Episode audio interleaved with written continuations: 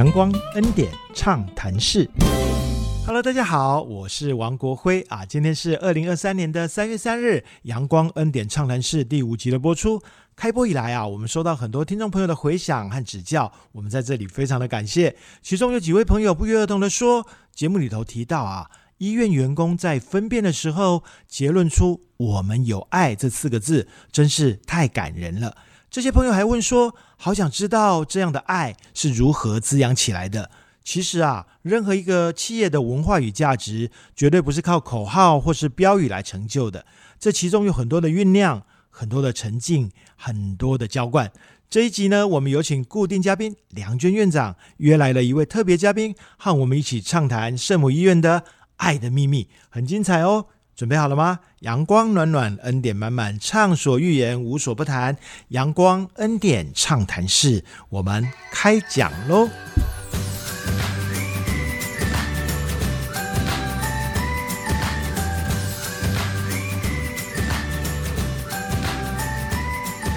欢迎我们的特别嘉宾啊，我们今天在畅谈室里头呢架了三支的麦克风啊。我对这个全新的对话模式呢，呃，心里充满了期待啊，相信它一定会呃激荡出很不一样的火花。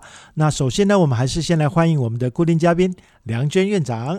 好的，各位听众大家好，哎，我是台东圣母医院的院长陈良娟啊。每次跟听众朋友一起来说我们台东圣母医院的啊这些。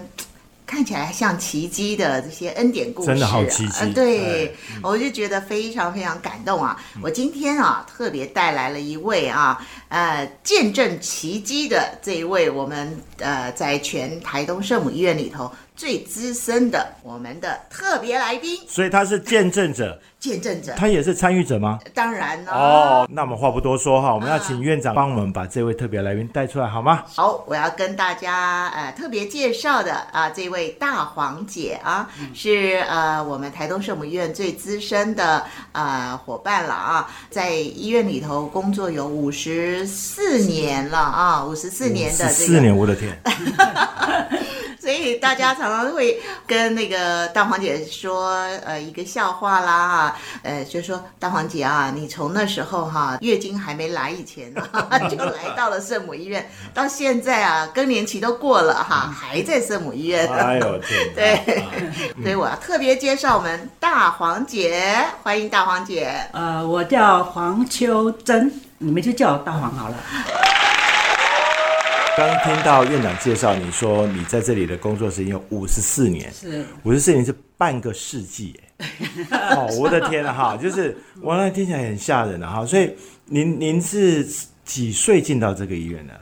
嗯，大概十八岁吧。十八岁是什么样的机缘来到这里？呃，圣母医院那时候很多病人，也很多产妇啊，没有人在照顾，没有人在那个支援。啊，所以就各教区的神父就找我们年轻的，啊，就是有我们有一位呃玩伴先来的圣母医院，是，然后他就写信啊给我，他说你愿不愿意过来？嗯那我就跟他回应说，我又不是护士，我怎么到医院工作？他说没关系，没关系，你来的就好。啊然后我说好啊，那我就第一次出远门。对，大华姐家在玉里啊。哦。对，阿美族乡下的小女孩儿。嗯，对。嗯，我我就坐个那个火车我就过来的，然后呃，兄弟就跟我安排有一个房间。我我那个房间很小，它里面就就是上下铺八个人睡。四张床，然后上下铺总共八个人。啊，OK。对，当时呃那个不是有那个空间就住。住进进来的嘛，他们的那个同事啊，就邀我们几个小姐会会去去那边什么哦，空军基地的年轻的军官或者是士官，对然后呢，他们就约你们去 party 就对了。我的天，很洋派 哟。没有。当时我都没有去过。哦，你都不去？哎，不是因为那个那个时候我真的很胖，我有点自卑啊，所以我从来没去过。哦。啊，所以他他们呃都有去啊，我们的修女都很严格，九点就要睡觉，那 party 哪里有九点就结束？没有，是，所以他们就偷偷的去。啊，啊，每一次回来的时候，呃，他就会丢个石头丢到我那个房间，所以我每次都半夜都被他们吵醒。你要帮他们开门，是吧？对，因为那个大门都被修女锁上。哦，所以你睡觉的时候会听到石头声音，咚咚对啊咚就，起来。有时候我会故意不听，他们就一直叫，一直叫，一直叫，嗯，啊，又又怕楼上住的修女又下来。其实修女管我们好严哈，就是 真的是很就严是就是的。哦是，你知道空军就是全部的军种里面最帅的、最洋派的的哈，这样，所以我就约了这些漂亮女生去，所以你就当门房就对，就等着他们回来。对，因为那时候嗯。我自己很自卑，我想我怎么那么胖啊？这样哦，因为是这个对。这个广播节目，大家看不到大黄姐，大黄姐现在啊看起来很标致呢，非，常健美的对身材，非常健美身材。对大黄姐现在有七十岁了吧？七十了，但是看起来跟我的呃看起来差不多年轻，她非常对对对对。注重她的健康，哦。也很保养，然后嗯经常的呃，不管在饮食上面啊，或者是运动哈，还爬山，对对啊，就是非常强调这些的。这是标准的圣母医院的伙伴，对不对？都都是非常重视健康的，然后很爱运动，哇，超好的因为修啊女！就讲嘛，她就说我们要照顾别人，一定要先把自己照顾好哎。说得好，对，说得好，对对对对对。OK，我我我其实刚刚听到一个很有趣的讯息哦，就是呃缺人嘛，嗯，对。那神父们他们很会运用这个人力资源网络嗯啊啊，教区就是一个很大的网络啊，找到对的人，他可能神父在各教区观察，就这个年轻人，嗯。呃，他是努力的，他是勤奋的啊，或者他是呃，从某一个角度讲，有些神父他可能会看他是需要帮助的。对对，帮助这个年轻人到台东来，让他来帮助产妇，让他来帮助病人，不会没有关系啊，就教育训练嘛，哈、就是院长后来来的时候，也在做一次又一次的加强的教育训练。所以你一开始拎着一个大箱子过来，哈，是。这时候心情会怕吗？会啊，啊，那开始接受教育训练的时候，会不会觉得说啊，这些东西我都不会，谁教你啊？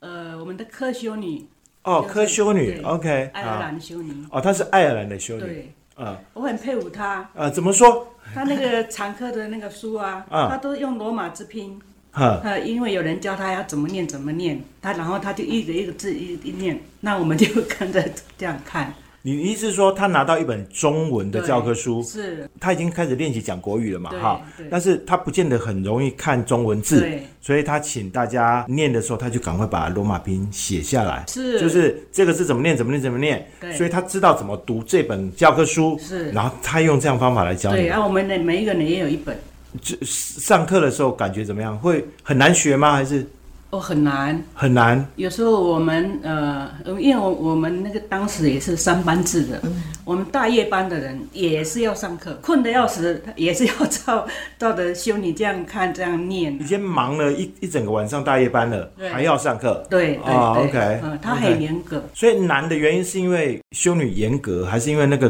课本的内容也其实也很难了哦解？，课本的内容真的是很难，因为太专业了，哦。我们没听过，我们也没对。学过啊。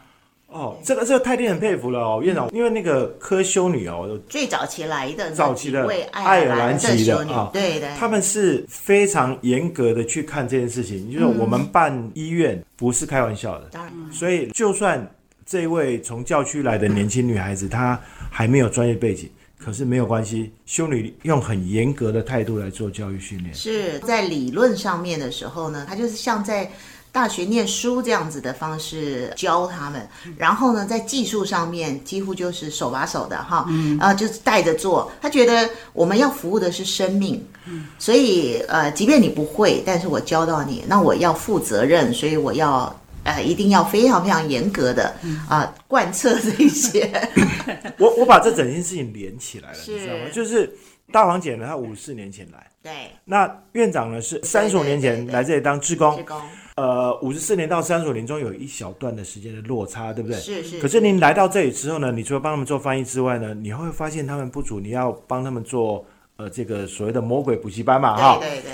那个时候你就感受到说，之前他们受严谨训练的文化，所以是比较容易接得上来的嘛。对，因为我其实跟修女接触的时候哈、嗯我就发现哇，这些人都是高端人物啊啊啊 啊！因为接我第一个接触的是那个来自美国的施雅普修女，是是她是一，个美国护理大学的校长。校长，对对，您提过，哎对，。那之前爱尔兰的几位修女，她们是医疗传教修女会嘛，对，所以她们都是医生、护理的这些背景，而且都是是非常非常顶尖的。对对对，这是天主教很伟大的力量。对他们除了就是说一般的专业背景以外，他们自我的要求是极高的，我觉得是那种酷刑的要求。我完全相信，对一个护理大学的校长啊，他在美国，他应该能够够受很大的尊重，然后他有很大的资源可以支持。嗯，可他来到台东什么都没有，然后要去联系所有神父说，我现在需要人。我我除了要他们去帮助别人之后，我也要帮助他们在部落里面的年轻孩子，我要让他们有专业，我要让他们在工作上面得到尊重，同时呢，我要让他们能够帮助这个社会。就像你讲的，他要不是有一个呃超过普通人的这种我们说人格的锻炼也好，或是自身的修为也好，做不来的。真的是做不来啊！是 这些修女在带大黄姐的时候，您对这些修女的印象啊，或是您您有没有呃跟他们之间互动上面比较深刻的故事，我们可以聊一聊。呃，因为呃，我们来的时候，是我们好像有点叛逆期，哦，哦年轻嘛，年轻，真是的，哈，我常常被受罚。我有呃有一位那个马修女，不知道为什么她对我好像特别特别的那个。严格。严格哈。她每次有有一次哦，你怎么样大黄这样，她揪我，揪着你。啊，揪着你的领子说 就是说大黄你到底怎么样？哎啊啊，你现在给我跪在圣堂哦，半个小时，是是是啊，他是真的是。半个小时他就来了。啊。他说：“你跟天主说什么？啊，？”我说：“他没有跟我说什么啊，我也没有听到他 说什么。嗯有时候回忆起来，有这几个老同事啊，啊。嗯他们说，不行那个时候我们真的是太单纯，太好玩了。哦，所以心情是复杂的，因为当时可能人家请你到圣堂前面去做一些思考，对跟天主对话，那段心时间当然多多少少是辛苦的，是会有点迷茫的啊、但是现在回头想一想的时候，就很甜蜜，是吧？真的哦，很有趣，很有趣。好，呃，我们的时间呢，其实差不多到这里呢，我想要先告一段落哈。恩典美声之后呢，我们再回头来听听大黄姐的精彩故事。好的，好的是马斯林吗？马思林合唱团里面的诶于校长跟于老师他们几位啊、呃先来唱。啊好，我们一起来欣赏恩典美声。啊。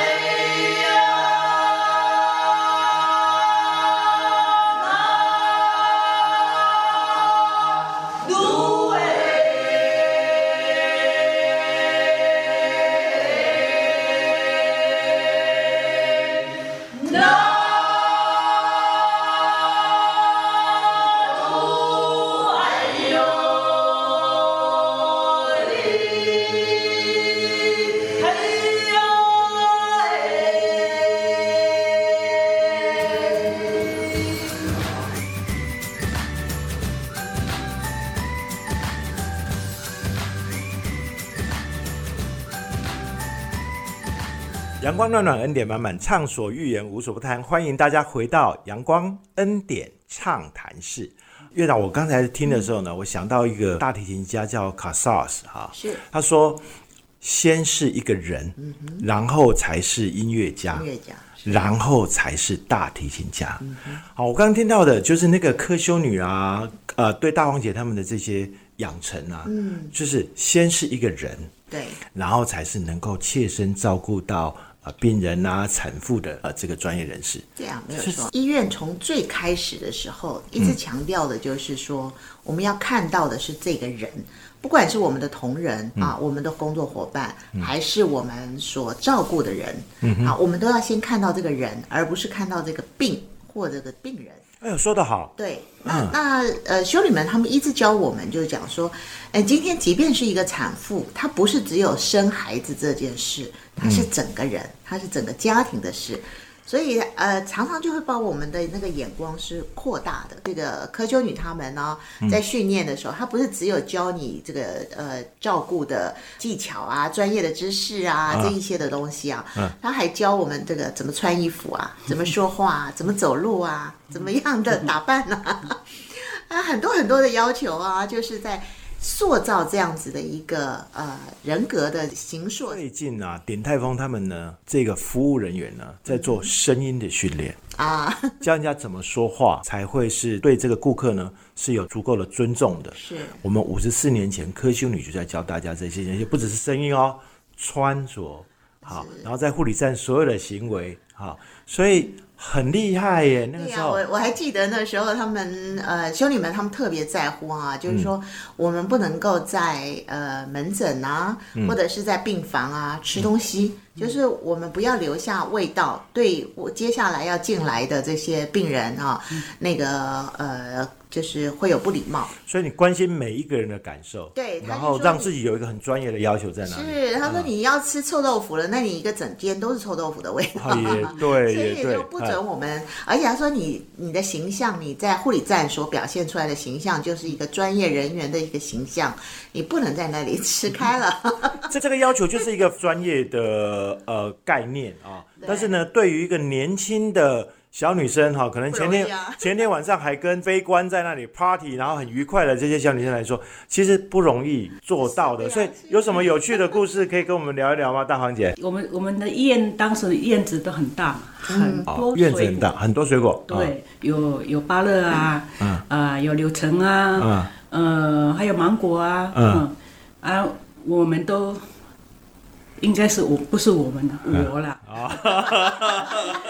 我常常会去那个芭乐园，啊，芭乐园。那个芭乐啊，嗯就不要拔下来，嗯。我就把它咬一口，然后嗯。不不好吃，我应该放回去。哦哦，你你从那个枝条上拉下来，但是没有把它摘下来，先试吃一口。放回去。你，真的是很顽皮呢 真哈。的皮。哦，所以那个马院长应马修该讲马马会长，对我真的是很头痛，哦，所以我三不五时我就会被罚。嗯。那个时候好像有点叛逆。其实呃，我是比较文静、很斯文，我不知道当时为什么会是这样，我不知道。有时候离乡背景会有些压抑了。后来就是呃，这个圣母医疗传教走了以后，这仁爱会的修女来了嘛。仁爱会，对对对对，哎，那个呃，那时候是马院长，嗯，他就从台南奇美医院呃带一个护理人员，嗯，来我们医院，因为我们医院有内科嘛，有内科病房，嗯。嗯。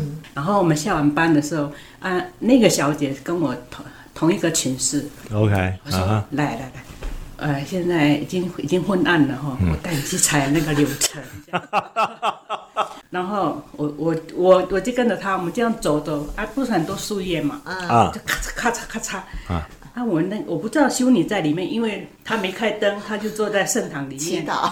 她就一直说小白小白。当时我们有呃养一只狗狗。对，养一只小白，就你一直叫。我也这样有点心虚，修女是我啦。他出来看到，哎，我带了一个奇美医院的护士，啊，他，就没骂我啊。其实我们那个马修女真的很仁慈，我真的很怀念她，她真的很仁慈。做事的标准很严格，但是待人很仁慈。哦嗯，真的真的很怀念。他也帮很多的同仁，那个有的时候假日那小朋友啊，就没有人照顾啊，全部都带来医院啊，修女们照顾。员工照顾病人，嗯但是在这个过程当中没有多余的心力可以照顾小孩，对，小孩就小女们照顾。啊让他没有后顾之忧这样子哦，还有那个就是刚呃呃婴儿的那个那个同仁呐、那白他要接白班呐、嗯孩子没人照顾，啊。就大一班的小姐跟着婴儿睡觉，这样。哦然后他真的是一家哎，人对，嗯。他下班的时候，他再把他带回去。对，你看哇多有爱。等于他要去上白班了。对，啊，然后他把他的孩子给大夜班，大夜班的人然后大夜哇班睡觉，他也跟着他一起睡。照顾他哇，很不可思议，就是为了同一个目标，我们要在台东把这个医疗环境建立起来。啊、员工彼此之间不管发生什么困难，是大家都跟一家人一样，互相依存着，互相照顾的。嗯那我刚才一边听一边在回想，我发现这个文化的传承其实就是半个世纪了。是，其实就是要把它留下来。嗯，为什么我们现在就是一直不断的呃去强调要呃珍惜哈？因为其实这个真的是珍宝。因为我其实也去过很多很多的地方，然后也看了好多好多医疗机构啊，嗯跟这个每个不同的氛围啊。嗯，我来到台东圣母以后，我就觉得修女们讲的真的是对的啊。他就说。我们的员工就是我们的宝贝，是，嗨，嗯最大的宝贝，我们一定要把他们照顾好，不计一切的爱他们。嗯这就是他们所教导我们。这个标准跟这个目标啊，在现在这个年代其实已经很难做到了。啊，是因为现代管理观念啊、在台湾的社会里面的每一个角落被铺开来，所以那个要维持，那个以前以人为本啊，然后我们要想办法把、把这样的温暖跟光辉留在一个组织里面，这事情很难做到。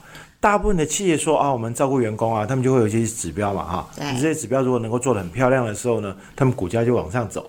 好，那这是不是从这样的目的来的？是那所以做的事情是难免呃，就是可能装点一下呀，也就算到位了。嗯，可是我来到这边的时候，我就觉得啊，这跟我以前的那种气管经验啊、差很远啊。我一开始的时候很多很多震撼啊啊，就哇，怎么会一个组织可以这样做？那后来您这这这几集像我们聊下来，发现说，哦，他就是这六十年来哦，医院已经六十二年了嘛，哈，了，对，六十年来的这个一个文化的传承，然后到了院长您手上的时候，您很想办法的把它努力的保存下来。对，这是一定要的，因为我觉得这真的是珍宝啊。嗯嗯，在嗯你你打了灯笼，在全世界哈是，每一个不管其他的组织啊、医疗机构来也来讲的话，其实也真的是很难寻找的。嗯，那这样子的一个观念啊、呃其实也就是我们所有的工作伙伴，大家都感受到，嗯，这个单位本身对于每一个员工的这个真正的爱。真正的爱，对，而不嗯是虚假的，就是说啊，我反正包装一下怎么样的，不是的。那那还有就是我们的员工呢，其实很大的就是他们很懂得怎么样的贡献自己，是。然后回馈，所以每个人的斜杠啊是无穷的。哦，这也是我印象非常非常深刻的事情。对，你看，像大黄姐，她刚开始的时候在婴儿室嘛，哈，对对，嗯，对，然后后来你做了好多工作嘛，对对，嗯，呃，她她就让我们在婴儿室半年，半年，对，嗯，然后婴儿室完了以后，我我就到产房，嗯。嗯，就当协助，嗯。嗯嗯，那边也是待了半年。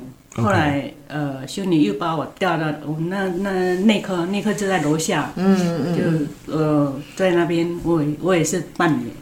啊，后来有一次，呃，修女就找我嘛，她说现在我们病人越来越多哈，检验室很忙，检验室，对。嗯你要不要过去呃试试看帮忙这样？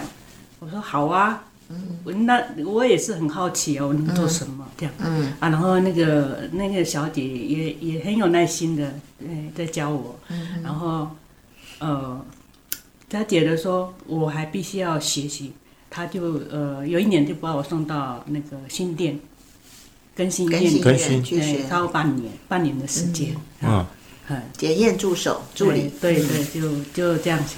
啊，又也有到为嗯、卫生局那边也去看了一下，哦就这样。OK，其实这个就我们一般企业在培养一个人的时候，说我们做 rotation 嘛，哈，我们就做职务轮调，对整个医院的呃全观会有比较深刻的概念。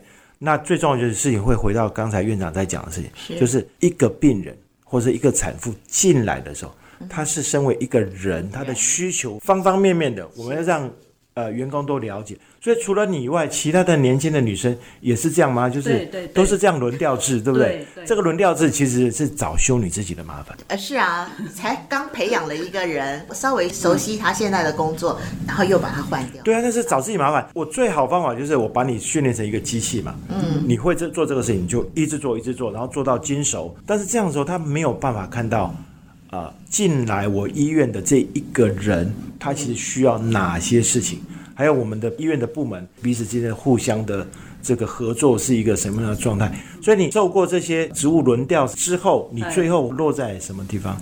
呃，我就在检验检验室啊，检验室，但是你就会比较清楚知道说你这个工作岗位跟其他的部门之间的关系，对不对？对，啊，他从检验，然后后来也一段时间之后，嗯，那我们的那个送餐的部分需要人手，对，就把 就又斜杠过去了。对又斜杠到送餐的这个单位，对对。对，那呃，当时是医院要转型嘛，嗯那有一次呃，就是肖燕金肖主任，嗯他问我说：“你会不会开车？”我说我会。嗯。啊，其实我考上驾照，我都没有在开，哦。没开过车，因为我是是我没有是车，我只是说我去讲那。考驾照这样子驾照，对，曾经考过哈。对。嗯，然后那你在厨房哎，以后就帮忙送餐好不好？我说好啊，好。那我我我就一直在厨房，哎，然后就负责送餐这一块，哦。哎，哦。然后送餐的当时哇，发生好多好多的事，哦，因为我也送了十几年，是是是是是是。嗯所以您您您在呃呃护理的这种，我们说算是护理助理了哈，嗯从护理助理这样的工作，但是医院开始慢慢看见看见这个部落有好多呃年长的呃朋友，他们其实是没有办法很好的吃饭的。是。然后我记得以前院长啊，在在这个圣母健康活力站主持人的时候啊，他常常在讲一件事情，就是呃医院是最后一站。嗯，但是我们要让人家尽量不要到医院来呢，我们最好就是让他能够健健康康的。对啊没有所以当时修女他们就是看到这个事嘛，哈、嗯所以开始有了送餐。最早的时候，其实修女到家里头去，爱修女哈，对她去做居家护理的访视的时呃候，呃呃，然后她就看，哎呦。他们连饭都没得吃了，嗯啊，所以他他就是开始回来，他就马上就教他们几个哈，嗯，然后我们来煮煮一些饭，然后我们就给他们送去吧。就是看到他没饭吃，就给他饭吃，就是很简单的一个思维，啊，就这样子开始做，我们也做了二十几年的。这这个事情我又还要再强调一次，我们在前几集节目里面有聊过这个事情，就是当时其实没有什么叫做长照的。